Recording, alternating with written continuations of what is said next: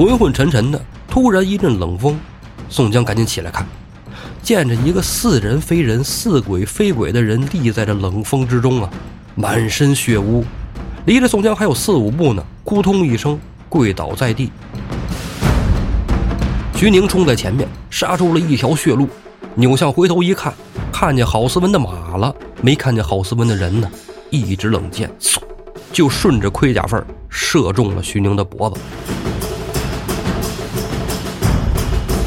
张顺一听，不待此时登城，更待何时？攀着这水城的栅栏门，一步一步的往上爬。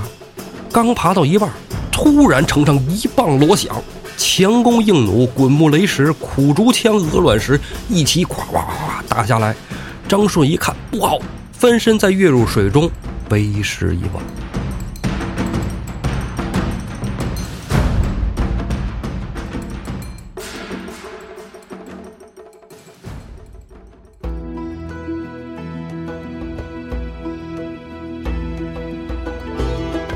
胡说历史，笑谈有道，欢迎您收听由后端组为您带来的《胡说有道》。喜欢收听我们栏目的朋友，可以在公众号里搜索“后端组”来关注我们。里面有小编的微信，您可以让小编拉您进我们的微信群，与我们聊天互动。大家好，我是主播道爷。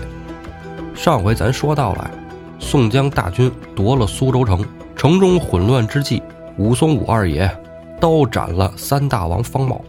两军对垒之时啊，方茂跟宋江说：“说你们啊，就是山贼草寇，投靠了朝廷，有点说宋江他们哎，就狐假虎威呀，装大尾巴狼啊那个架势。”宋江说方茂他们啊。山野村夫，这里就要说了，人方茂说的没毛病。宋江他们啊，虽然说与毛贼草寇啊相比是强一些，可能强的 level 还挺高，但是他还是摆脱不了大号的毛贼草寇啊，占山为王的嘛，对吧？哎，那方茂、方腊他们到底是不是山野村夫啊？哎，不是，为什么呢？人家称王了，称王称帝啊，攻城掠地，而且本身啊。在北宋的历史中，方腊起义跟宋江起义那就不是一个级别的啊。宋江起义就轻描淡写就过去了，而方腊起义啊，大书特书了。从朝廷的层面上来看，方腊起义对朝廷的危害那是巨大的，并且有毁灭性的。因为自从西晋末年衣冠南渡以来，经济重心向南倾斜，南方啊发展的是越来越好，尤其是到了宋朝啊。发展就更好了，且不说南宋啊，就北宋啊，南方发展的也特别好。首先，鱼米之乡，粮食不成问题。然后呢，手工业发达，商业也不成问题。那说白了就是有钱呢。江南这一块，那简直就是北宋的钱袋子呀。方腊占据了半壁江南，那就断了北宋的财路了。而您说一个国家发展靠什么？靠的不就是经济吗？这南方的钱粮运不到北边来，宋徽宗拿什么霍霍呀？咱都不说他画画啊、玩石头这些事儿，你往辽打仗、边塞驻防、军兵，那不都是花的是钱吗？对吧？国币躺银的钱如果断了，那真是整个国家的经济命脉就折了。所以方腊的危害啊，比宋江大多了。但是上文说还有一个细节，就是攻破了苏州城以后，哎，百姓都出来一起帮着打方腊军。说明什么呀？方腊军不得民心呢。哎，占了这个城池之后，并没有安抚良民，而且很有可能啊有横征暴敛、重苛重税的现象。你方腊要是真好啊，真是一个啊占据了半壁江南，当了皇上，哎，为百姓分忧、为百姓解难，那么一皇上，老百姓肯定拥护你啊，对吗？宋江的梁山军打过来了，还得替你守城呢，对不对？肯定是他呀，没干什么好事儿。而且说这农民起义军呢，多半在历史上都没有什么好下场，成事儿的不就那枚朱元璋吗？你看啊，咱从这个中国历史上最早的农民起义军，当然了，有人说这个不算是农民，为什么呢？说这个秦朝啊，还是半封建半奴隶制，那那起义的都是奴隶啊，徭役。大泽乡起义，陈胜吴广，王侯将相宁有种乎？是不是？哎，出来了。但是这农民起义多半成不了事儿。为什么呢？他思想高度不够，只是纠结了一帮人抢粮食吃。说白了，他能纠结什么样人呢？就是跟他一样的人。那一样的都是农民。农民想的是什么呢？我有口吃的，我有口喝的，爹妈饿不着，孩子饿不着，我就踏踏实实，不会有那种什么起义造反的想法。那真正到了起义造反的时候，一定是吃不上饭了。无论是遇到了灾年，还是苛捐杂税啊，太猛了，受不了，没法活下去了，才会揭竿而起。那么揭竿而起以后，你想啊，他们打仗哪来的军粮，对吧？钱从哪儿来？粮食从哪儿来？因为打仗他是人去打仗。人他也得吃饭，对不对？哎，那人要是想吃饭，那就是得需要钱粮。战争中，农民都去打仗了，没人耕种了，粮食只能靠抢。那么好，我抢一个州，抢一个府，把这个库房打开，粮食呼噜呼噜都给弄出来吃了，那行。那要是说还是不够吃呢，对吗？队伍发展越来越壮大了，而且啊这粮食多半被带头大哥先切走一半儿。底下人分了，哎，仨瓜俩枣的，吃不饱怎么办？那就继续抢其他人的，那不是恶性循环了吗？如果队伍里再有那些哎约束下属比较严厉的，说我们不能抢百姓的啊，我们只打官府，只抢富户，那有些人呢就会想：操，老天爷饿不死瞎家巧，总得让老子找饭吃，我管他是谁呢？逮谁抢谁。那么起义军队伍里就要分出派系了。你看，还没成事儿呢。就开始内斗了，这种情况也多了去了，所以要有一个思想，一个目标，对吧？哎，有一个远大的理想。那这种有理想、有抱负的，首先您得读过书，是吧？你没读过书，我的理想抱负就是吃饱了饭啊，一人吃饱全家不饿，对吧？肚子里只要是有食儿，就绝对不干那个掉脑袋的事儿。那有理想、有抱负的都是读书人，很多都是世家大族。你看朝代更迭啊，很很多啊。很多朝代更迭啊，都是农民起义军先干一棍儿，之后呢，再由那皇亲国戚呀，或者是地方豪强啊、集团势力呀，再把江山夺过来。哎，因为你真让农民去统治江山去，也没有什么灵的，也就是人老朱家还行，大明朝啊，人家还挺是那个，但其他的都不行。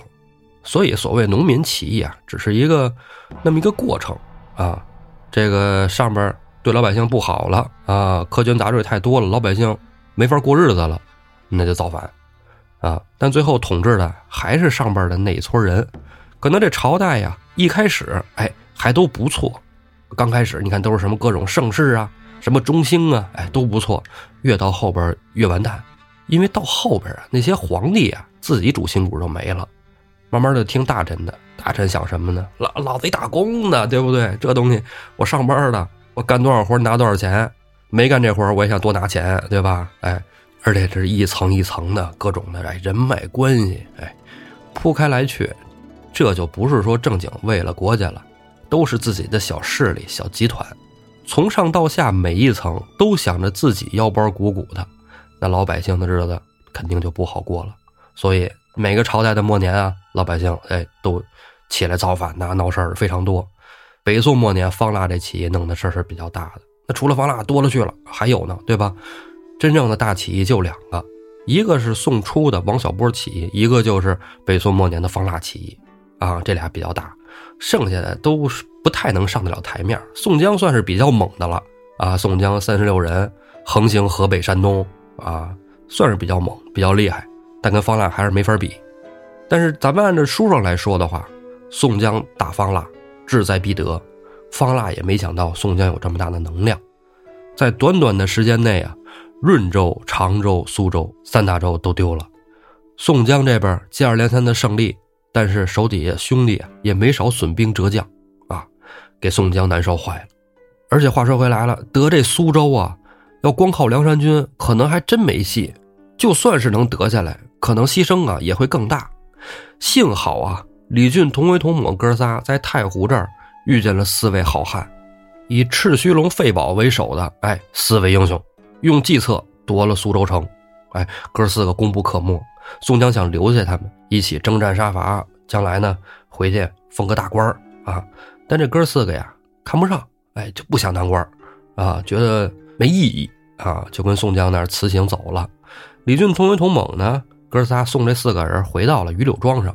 哎，就是费宝他们家，费宝一看是吧？之前已经结拜了嘛，这就是哥哥呀！哎，你送我回来了，自此一别，不知何年何月才能相见呢？大排筵宴，摆了一大桌子，哥七个在这儿吃喝一顿。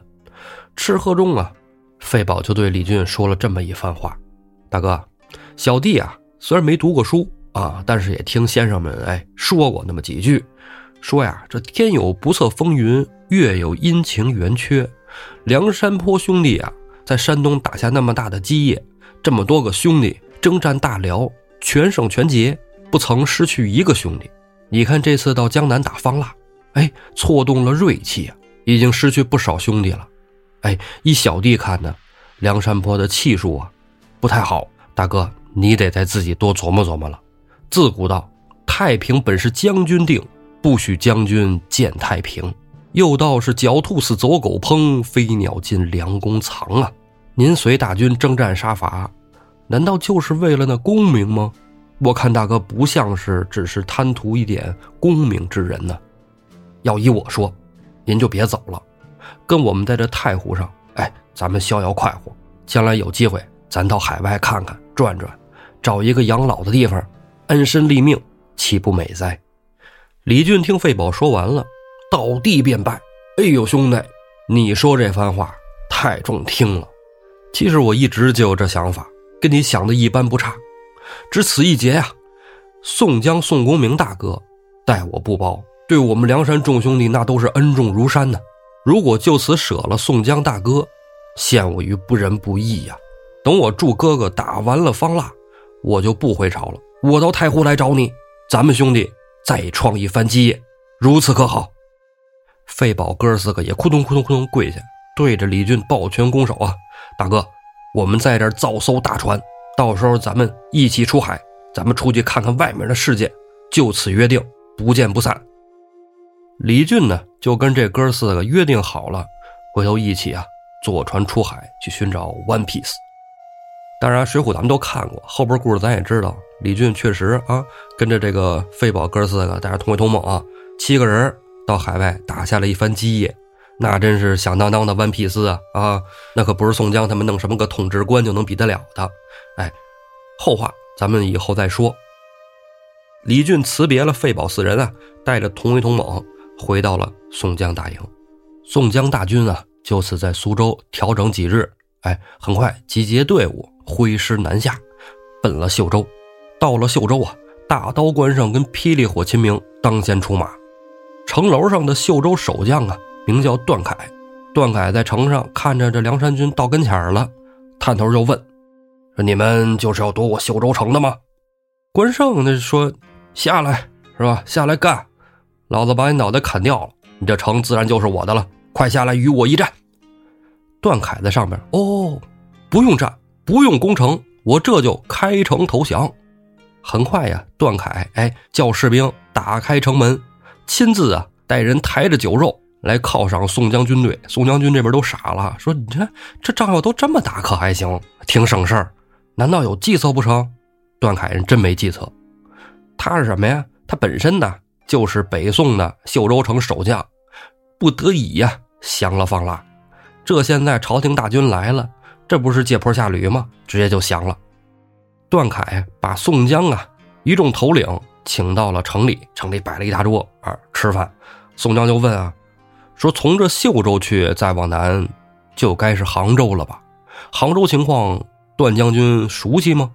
这段凯说呀，说宋先锋，不瞒你说。啊，我这离着杭州不远，杭州城啊有钱，富，江南顶富了就是他，最有钱的就是那儿了，人口也多，钱粮无数，但是守城之人呢太厉害了，啊，方腊的大太子南安王方天定在那儿镇守呢，手下七万兵马，二十四员战将，还有四大元帅，方天定的杭州可不好打呀。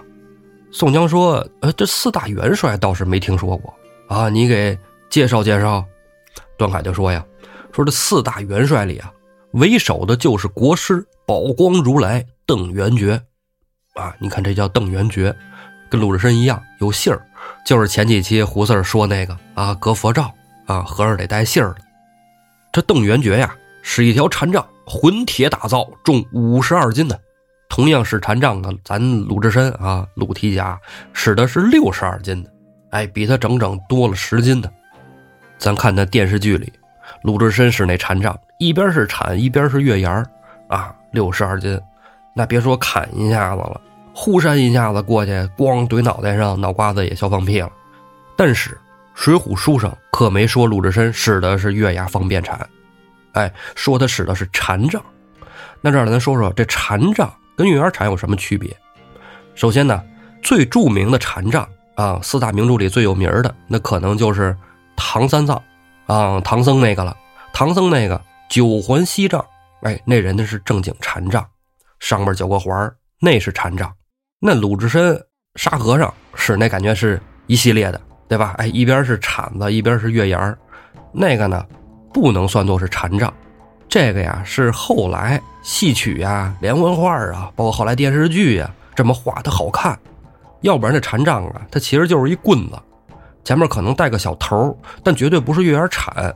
月牙铲是专门的一种兵器，月牙的另外一面，那是一个铲子形看着好像是一个斧子竖着插那儿那样。哎，这个其实是农具。和尚确实用这东西，和尚用这东西干嘛呀？栽树，哎，人栽树使的。铲子那面挖坑，月牙那边能挑挑石头，什么呢？哎，人家是一个农具。和尚嘛，毕竟不兴杀人放火呀，所以不能有那样的兵器，啊。但是分开来看，月牙铲确实是一种兵器，啊，在古代确实有。但鲁智深他们使这个那么老沉，那就是直接乖人用的禅杖大铁棍子。后来这戏剧这么安排的也挺好看的啊，是要拿出一玩意儿来，你拿大棍子也看不出它有多好嘞，是吧？哎，这弄一个方便连环铲，哎，搁那挺好看。这邓元觉多厉害，咱们后边打仗再看。下一个元帅呀，叫石宝，这人也狠啊，惯使一口披风刀，怀里还揣着一个暗器流星锤。这个流星锤呀，估计不是那种特大个的，要不然揣怀里怪硌得慌的，跟抱一榴莲似的，那肯定不行。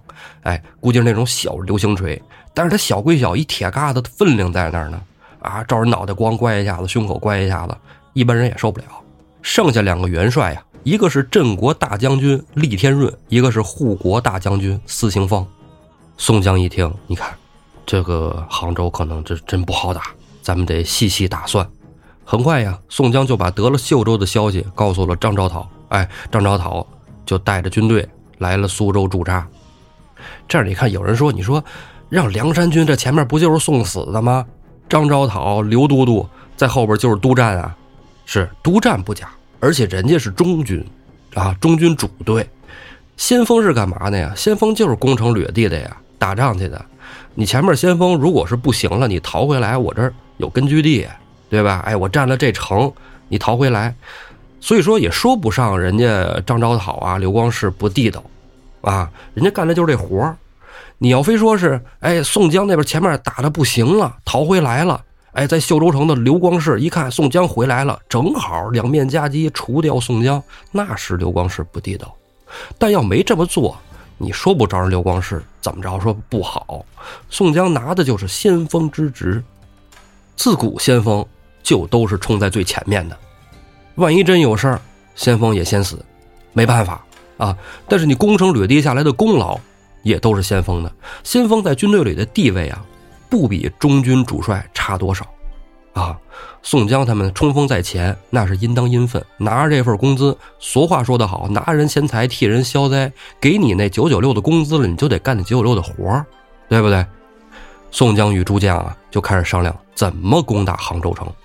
这时候，小旋风柴进就站出来了，哎，说大哥，柴某自高唐州被哥哥救回来以后，一直受各位兄弟的照顾，脏活累活都不让我干，是吧？苦差事、征战杀伐都是别的兄弟去，我没什么功劳。但是今天呢，大哥，我要报恩，啊，我愿意啊，乔装改扮，潜伏到方腊军中去，接近方腊，找机会立功，报效朝廷，报答哥哥。宋江一听，太好，柴进什么人呢？那是有气场、有气度的人，人家龙子龙孙。宋江让柴进在军里，能让柴进冲锋在前吗？也不可能啊，也不敢呢，是吧？人曾经也是金主爸爸，你给人扔前面打仗就不合适。那么柴进这回提出来了，要潜伏到方腊那儿。说实话，还真需要这么一个人，派谁去都不合适，只有柴进去合适。为什么？人龙子龙孙见过世面，花过钱，吃过油，穿过绸，是不是？哎，所以柴进去最合适。宋江就好，那就派你去。但是你一人去，是不是有些单薄了？但要有人陪你一起，聪明伶俐、会来事儿的兄弟陪你一块儿去，我就更放心了。正这时候，门外小兵丁过来报：“先锋大人，燕青燕将军来汇报军情。”宋江一看，你看，说曹操，曹操就到，这聪明伶俐之人就来了。燕青进来呀，跟宋江来报捷来了，说卢先锋这边啊，一鼓作气就拿下了湖州，杀死了留守，并手下五员副将，安抚完百姓以后，哎，又分一半人马叫林冲带领去取那独松关，但是打的不太顺利啊，所以卢先锋啊，又带着神机军日朱武去增援那林冲了。过了那独松关啊，还有一个德清县，就到杭州了。宋江一听，哎，太好了！那既然如此，那边这么顺利，你就先别回去了。我给你安排一个差事，柴大官人要去方腊那边做卧底。小乙，你敢去吗？燕青说：“嗨，大哥，这说哪儿的话呀？只要主帅安排，莫敢不从啊！小弟岳某。”柴进、燕青啊，哎，很快就梳妆打扮 啊，这不是描眉画眼的梳妆打扮，一装改服。柴进扮作了一个秀才，燕青扮作了书童。哎，一主一仆，俩人啊，沿着海岸线直接往南走，过了越州，从南向北到睦州去见方腊。哎，这是柴大官的事儿，咱先不说，咱说宋江在越州怎么安排攻打杭州城。这杭州城大城啊，而且这地势险要，只有东面和北面是陆路，西面呢就是西湖。南面呢是钱塘江，所以这场仗啊要水陆并用。钱塘江上就安排了水军的张衡和阮小七带着侯健、段景柱一块儿去。话说这水军没人了吗？怎么还让两个是吧？哎，一个缝衣服的，一个这个看马的去啊？没办法，因为啊，杭州城西面的西湖正是攻城掠地的所在呀，这里也正是需要水军的地方，所以不敢把水军都派到钱塘江去。正商量怎么攻打这杭州城呢，有兵丁就来报来了，外面有送信的信使，宋江赶紧请进来呀。信使来了，说呀，说东京特使马上就要到了，带着御酒来的。宋先锋赶紧出外迎接呀。宋江一听，这不敢耽搁啊，皇上送御酒那是大事，赶紧就带着兄弟啊到外面迎接，谢恩已毕啊，赶紧摆酒管待这个天使官。饮酒之间呢，天使官就跟宋江说呀。啊，说这个宋先锋，皇上现在病了，啊，皇上现在乍感小疾，太医院那边看了，说可能看不太好，得让咱这个安道全安神医去一趟。你看，这不是还带着圣旨了吗？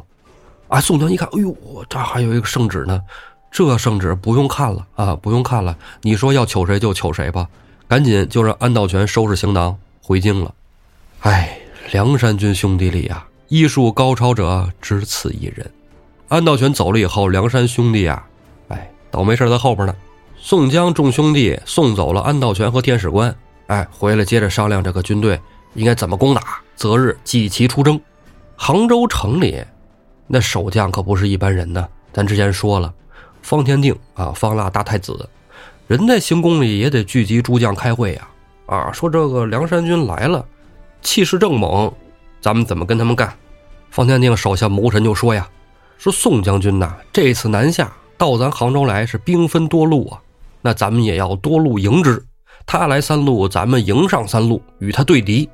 那就安排护国元帅司行方引四员大将去救应德清县，镇国元帅厉天润呢引四员首领去救应独松关，石宝大元帅呀引八员首领带大军去战宋江。三路大军呢各领军三万。这一下出去九万人，而且杭州城里还有守兵守将。你说这杭州城大不大？哎，人多不多？要么说不好打。司行方和厉天润，咱先放下不说，咱说迎战宋江的元帅石宝，这一队往北去，一队往南来，很快两军就对上头了。两军对垒没有废话，宋江那边派出了秦明、华容，石宝这边派出了凤仪、王仁，四将混战啊。打了十来回合，两边鸣金收兵，为什么呢？试试水深水浅，看看都是什么能耐。中场休息已了，石宝那边王仁、凤仪再次出马啊，出马就骂，手下败将，留下人头。秦明这边一听，什么叫手下败将啊？咱不是上半场休息吗？我不要你人头，我要你人头打成浆糊。手舞叮叮狼牙棒，纵马出战，跟凤仪就斗在了一处。王仁那边啊，也叫阵华容。华容刚要出马，徐宁挺枪已经冲出去了。华容寻思着，哎，人没叫你呀，啊，你看这个马快马急的，人叫的是我银枪将，不是叫你金枪将啊。跟在徐宁马后边也冲了出来。不待王仁跟徐宁交手呢，华容弯弓搭箭，嗖，一箭就把王仁射落马下。凤仪那边跟秦明正打着呢啊，突然这边咕咚一声，哎呦，我这兄弟怎么完犊子了？你说你打仗就打仗，你就别寻思旁的。这一歪头，秦明那边狼牙棒就呼过来了，呜，啪，啊，脑花就给打飞了。石宝那边一看，阵前丢了两员大将，咱们撤，呜，带人就跑了。哎，一直跑到了东新桥下寨。宋江大队呀，也继续向前推进了十里。哎，驻扎好了以后，兵分三路，命朱仝、史进、鲁智深、武松带大队去取东门，又分了一队水军啊，李俊、张顺、阮小二、阮小五、孟康去打西路靠着西湖的城门。中路军呢，关胜、华容、秦明、徐宁、郝思文领阵，带着中军大队去取北门。前面两队按下不表，咱说关胜啊，带着中军主队。到了东新桥，哎，这就是北门前面了。到了东新桥这儿，一看方腊那边人一个没有，关胜现在就怀疑啊，怎么回事啊？那咱别冒进，咱先扎下营寨，回复宋先锋。跟宋江就说，宋江一听，嗯，那是不能轻进。这样，你每天派两个首领出哨巡逻，一有动静，马上全军出击。要没有动静，咱们先看他几天。头一天呢，就派了华容、秦明。俩人巡逻转悠一圈，哥俩提着马，抄着家伙转悠了一圈，没动静，没人，哎，就回去了。第二天呢，又换了徐宁和郝思文，俩人转了一圈，也还是没人，就这么轮流倒着，你一天我一天，好几天也没人出战。就这么一天呐，徐宁、郝思文轮着他俩，哎，来巡逻了。哥俩带着几十个兄弟到了东新桥，一看没人，哎，再一抬头，哎，这城门怎么开着呢？啊，这北城的城门开着呢，这什么意思呀？这俩人谨慎，说咱啊过去看看，但别进去，好吧？这进去了，万一有诈，咱跑不出来。咱不进去，咱在这门口看看。哥俩牵着马呀，就往这北城门来。这哥俩刚到了吊桥那的时候，只听见城上啊擂鼓一响，城里窜出一票兵马，城门的两边啊也有军兵冲杀出来。徐宁、郝思文一看。哎呦，大事不妙，快撤！俩人提马就往回跑，俩人在前面跑着，一百多匹马在后边追着呀。桥的两边两条偏路上又杀出了两队军兵，给徐宁、郝思文夹在里边。哥俩一通血战呢。徐宁冲在前面，杀出了一条血路。耳朵听着后边好像仿佛没人了，扭向回头一看，看见郝思文的马了，没看见郝思文的人呢。调转马头就往回跑，寻找郝思文。等走到切近了，发现郝思文已经被活拿了。徐宁一看，这我没法救啊，我孤木难支啊，救不了。转头刚要跑，一支冷箭，嗖，就顺着盔甲缝射中了徐宁的脖子。这时候也顾不得疼了，催马就赶回了大寨。一进了寨门，就从马上摔下来了。关胜赶紧出来看，哟，徐宁兄弟，哎呀，脖子上中箭了，快抬进去医治。大寨里啊，有医官。安道全是医官的首领，其他的这个也多少有一些医官怎么过来把剑给拔了，敷上金枪药。等宋江赶来的时候，再一看徐宁啊，只有出的气儿没有进的气儿了，七窍流血。宋江赶紧问边上医官说：“这这怎么回事？”啊，徐将军呢中的是药箭，这箭有毒，赶紧差人把徐将军抬回秀州去，在那找最好的大夫，一定要把他救活。堂堂的金枪手徐宁啊，让人装上了马车送往秀州，只可惜呀，没到秀州呢，人就死了。宋江就赶紧差人打听郝思文的下落。第二天呢，就有士卒回来禀报了，说杭州北门城楼上，竹竿子上挑着咱郝将军的人头呢。原来啊，郝思文被抓进城中以后，就被方天定啊下令碎剐了，割下人头挂在城楼上，跟宋江这儿示威呢。宋江听了也是好生伤感呐。杭州还没得呢，这就损失两员大将啊！就此按兵不动，守住了北门的大路。咱再说李俊、张顺带着水军呢，听说徐宁、郝思文阵亡了，哥几个也是着急，也是伤心落泪。但是这仗也得往前推进呢，哎，不能不打了。哥几个呀，在灵隐寺附近屯了好几队，哎，在此驻扎。一天呢，张顺就找到了李俊这儿，跟李俊说：“说哥哥。”说，你看这南军都已经逃到杭州城里了，城外也没人，咱看着这湖水，它也没有什么战甲、战船什么的。你看这样行不行？我呢，趁着半夜潜到那杭州城上，我在城里放把火，以火为号，咱们一起攻他的城门。哥哥，你就带队啊，去他的水门，你送信儿给宋江大哥，让宋江大哥带队攻他的城门。李俊说：“此计虽然不差。”但是太过凶险吧？张顺说：“哎，哥哥，这说哪里话来啊？在浔阳江上，咱们在一起玩了那么多年，开心快活。到了梁山上，宋江大哥待我如亲兄弟一般，这点险咱都不敢冒，枉称兄弟了。我准备今天晚上就走，你呢，赶紧差人给宋江大哥送信儿，咱们到时候城里见了。”当天晚上，张顺身上藏了一把料叶尖刀，饱食了一顿酒饭。来到这西湖岸边，浪里白条看着这一池湖水，还有眼前巍峨的杭州城，心想：这杭州城真是好啊，真是易守难攻，想打进去不容易啊！一步一步啊，就来到了西泠桥，站在西泠桥上，再看着湖光山色，那真是一个好去处啊！咱们前边节目里无数次的提到了西湖，啊。好多诗赞它，湖光潋滟晴方好，山色空蒙玉衣齐。欲把西湖比西子，淡妆浓抹总相宜。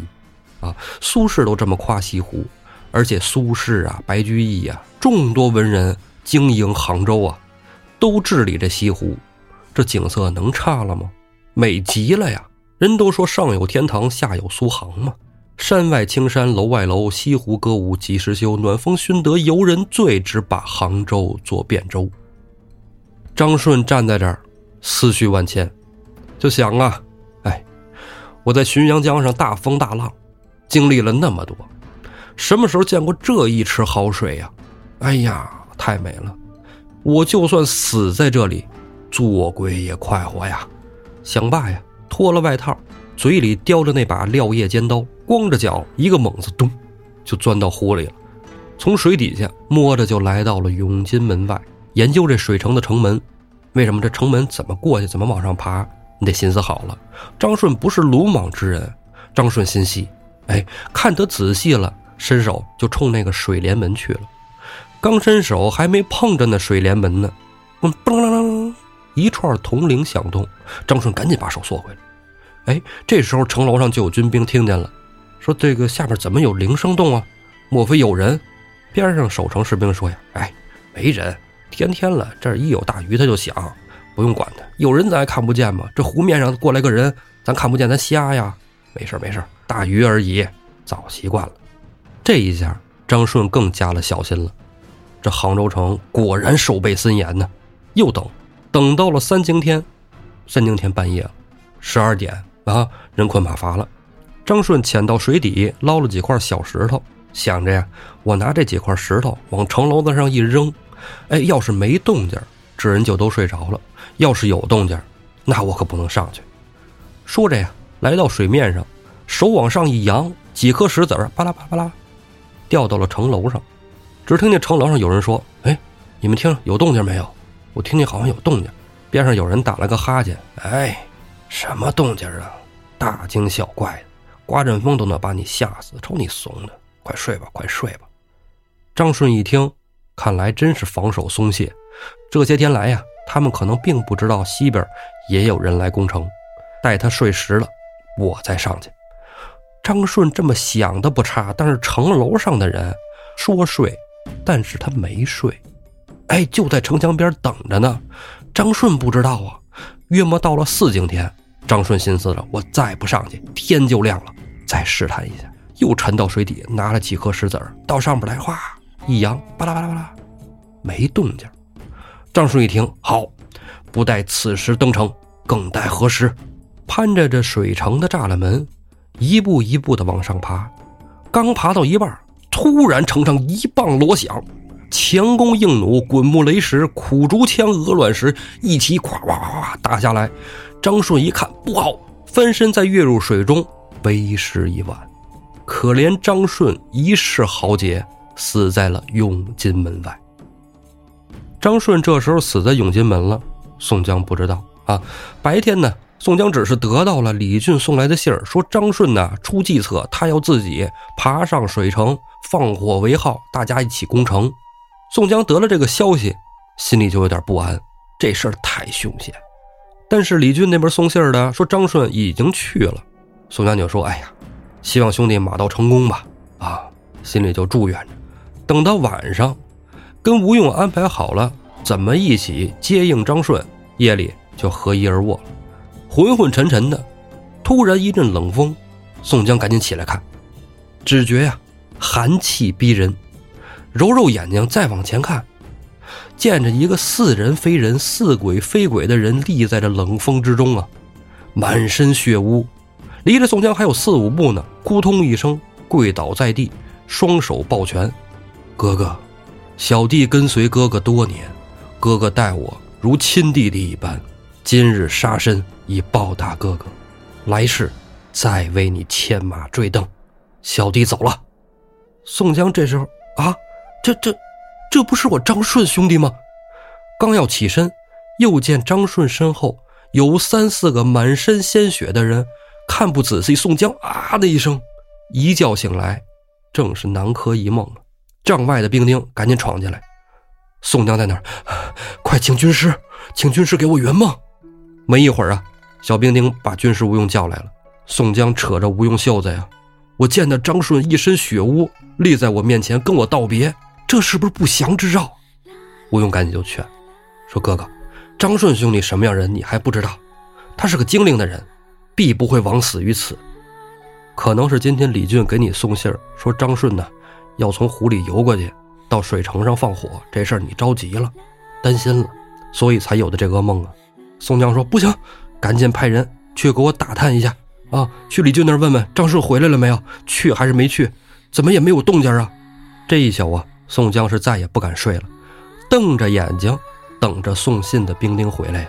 第二天中午，到李俊那儿打探的人回来了，报与宋江说：“张顺呢，在永金门外被箭射死水中，如今西湖水城上啊，用竹竿挑着张顺的人头。”宋江见报，哎呀一声，哭晕过去。这宋江啊，在梁山坡上跟张顺那是最好。记得在江州的时候，宋江要鱼，张顺给找鱼；宋江闹病，张顺给找药。到了梁山上以后，宋江被病拿得起不来身子了，身上长了一个大疮。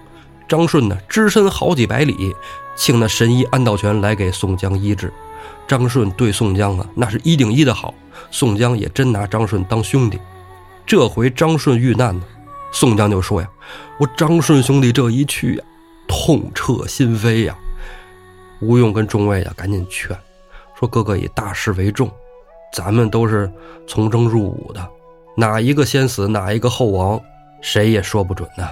哥哥别伤心了，保重贵体啊。”宋江说：“哎，都别说了。”我要亲自到湖边与他吊孝。众人再劝，宋江坚持要去，随即啊就点了李逵、鲍旭、项冲、李衮四个，带着五百步兵在前面探路，然后又领了石秀、戴宗、樊瑞、马林，带着五百军兵和他从西山小路来到了李俊寨里。李俊把宋江他们接到了灵隐寺中，宋江请僧人大做法事，超度张顺。当天夜里啊，宋江又让小部族举了一个白帆，上面写着“王帝正将张顺之魂”，插于水边的西泠桥上。宋江本人穿白挂孝，带着兵丁来到了西泠桥上，摆下一片祭品，后面请着僧人祷告。宋江在这哭啊：“兄弟，张顺，我的兄弟！”正这时候，咚咚咚咚，周边几声炮响，方腊军来了。话说宋江能否逃过此劫？咱们下回再说。